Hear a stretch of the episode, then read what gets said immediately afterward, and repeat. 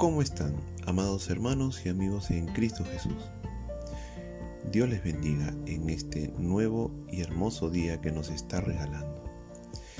Una vez más, con todo nuestro amor y cariño, les saludamos sus amigos y servidores. Elizabeth y José Gallegos.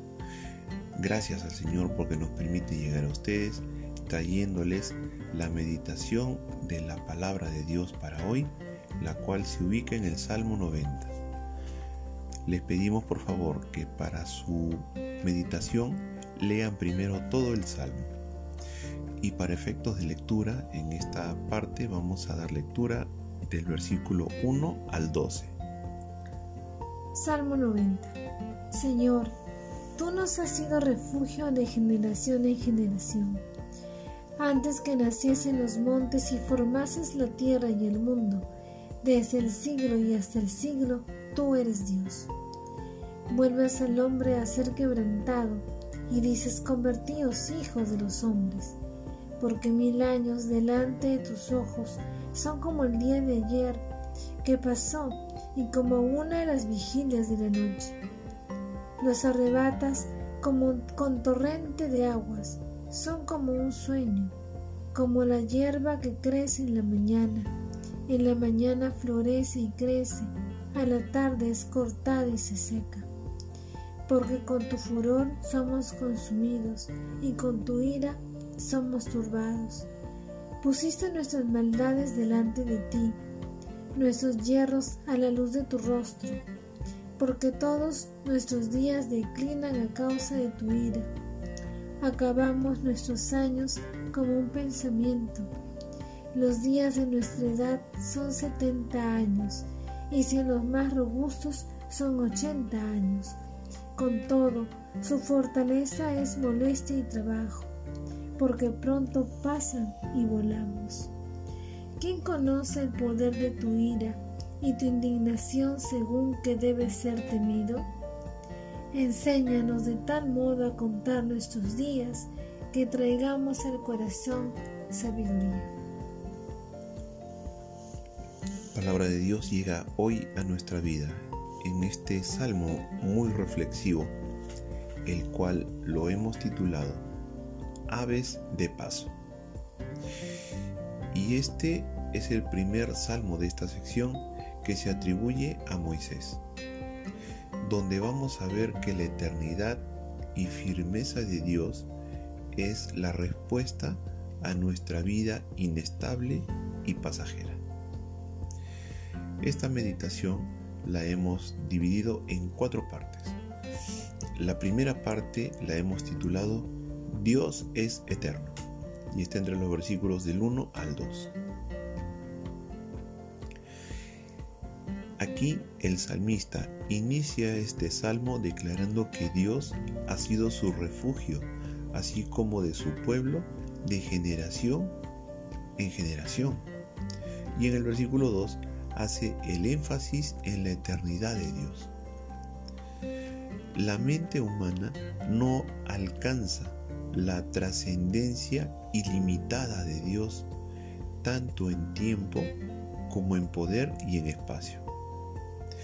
Este es el Dios que ha sido fiel en nuestra experiencia y a través de todas las generaciones. Pensando en la eternidad de Dios, quiero hacerte una pregunta. ¿Cómo te sientes al recordar que tienes un Dios fiel y además eterno? Amado hermano y amigo, alábalo. Alaba al fiel y eterno Dios. La segunda parte es, el hombre es pasajero, versículos 3 al 6. Todo el párrafo muestra el gran contraste entre Dios y el hombre. En comparación con el poder de Dios, el hombre es un granito de arena y asimismo en cuanto a su durabilidad. Pero la gran masa de seres humanos no se dan cuenta de lo pasajero que son porque están tan ocupados con este mundo. Si pueden levantar la vista a una perspectiva más amplia, cambiarán sus valores. Mil años, como el día, dice el versículo 4. Esto se cita en 2 de Pedro 3.8. Sencillamente muestra el contraste entre Dios y el hombre. No es porque Dios no tenga conciencia del tiempo o de la sucesión de hechos. El salmista dice que nuestros tiempos están en sus manos. Él está consciente de nuestro tiempo. La comparación del hombre como la hierba que se corta y se seca se encuentra en otros salmos y en la enseñanza de Jesús que lo vemos en Mateo 6 del 28 al 30. Es una ilustración apta para mostrar lo transitorio que es la vida del ser humano. Ahora queremos preguntarte para meditar un poco más. ¿Tú sabes con seguridad cuánto tiempo vivirás? Querido y amado amigo y hermano en Cristo, nuestra vida aquí es pasajera y corta, mas Dios es eterno. La tercera parte la hemos titulado El hombre bajo el juicio de Dios y está entre los versículos del 7 al 12. El problema del hombre no consiste solamente en su debilidad, sino también en su enemistad con Dios. El salmista reconoce que toda la humanidad cae bajo la ira de Dios porque todos han pecado. Los versículos 8 y 9 indican que somos culpables y en el versículo 10 simplemente dice que aún los que viven un poco más de 70 años, que es lo normal, son pasajeros y la mayor parte de la vida no es placentera. Entre los versículos 11 y 12 ya empieza a hablar del temor de Dios. El castigo de Dios sobre la humanidad debe dirigir a los seres humanos hacia el temor de Dios. Pero muy pocos han aprendido a contar sus días y no se dan cuenta de lo efímero que es su vida. Hoy puede medir la distancia del Sol y la Luna y a las estrellas y la cantidad exacta de ellas de tiempo para que la luz llegue a las estrellas.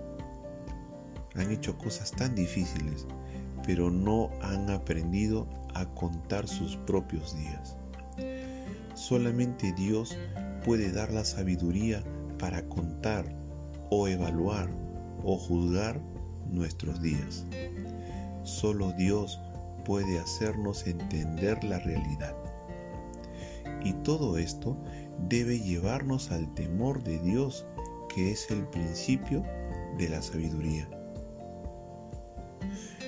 Ahora que, de acuerdo al salmista, estamos comprendiendo que estamos bajo el juicio de Dios, quiero hacerte dos preguntas. ¿En qué estás invirtiendo los días de la vida que Dios te está dando? Amado hermano y amigo, recuerda que esta vida es corta y que solo en el temor a Dios podemos hallar sabiduría para dirigir nuestras vidas. Y quiero dejarte esta pregunta. ¿Cómo quieres que te recuerden cuando partas de esta vida. La cuarta parte es orando por la gracia de Dios. Versículos 13 al 17. En esta sección uso un lenguaje común a las súplicas de la comunidad. Las peticiones aquí corresponden a las siguientes necesidades. La petición por salvación en los versículos 13 al 15 y luego la petición o ruego por la estabilidad en los versículos 16 y 17. Vuelve, oh Jehová, dice el versículo 13. El clamor es que Dios vuelva de su ira y vuelva a tener misericordia. Y lo dice en el versículo 14. Por la mañana, La mañana es tradicionalmente el tiempo para buscar a Dios. El salmista dice que si Dios al principio del día nos inunda con su misericordia, podremos cantar y alegrarnos, pues solo Dios puede dar una base para el gozo verdadero. La combinación de días y años en el versículo 15 también se usan en los versículos 4 y 9. El salmista no apela a ninguna justicia propia. Él reconoce que necesita de la misericordia de Dios, pero sabe que cuando se manifieste la obra de Dios en sus siervos, el resultado será gozo, firmeza y establecimiento de la obra de nuestras manos. Aunque mucho del salmo tiene un tono triste, empieza y termina con confianza en Dios. Ahora, considerando lo transitorio que es la vida, queremos preguntarte, ¿estás orando por aquellos que aún no han alcanzado la salvación? Al empezar el día, ¿Tú estás pidiéndole dirección a Dios? ¿Estás dedicando tiempo a meditar en su palabra? Amado amigo y hermano en Cristo, solo en Él hallaremos estabilidad y gozo verdadero. Damos gracias al Señor por su palabra el día de hoy. Y podemos concluir de la siguiente manera.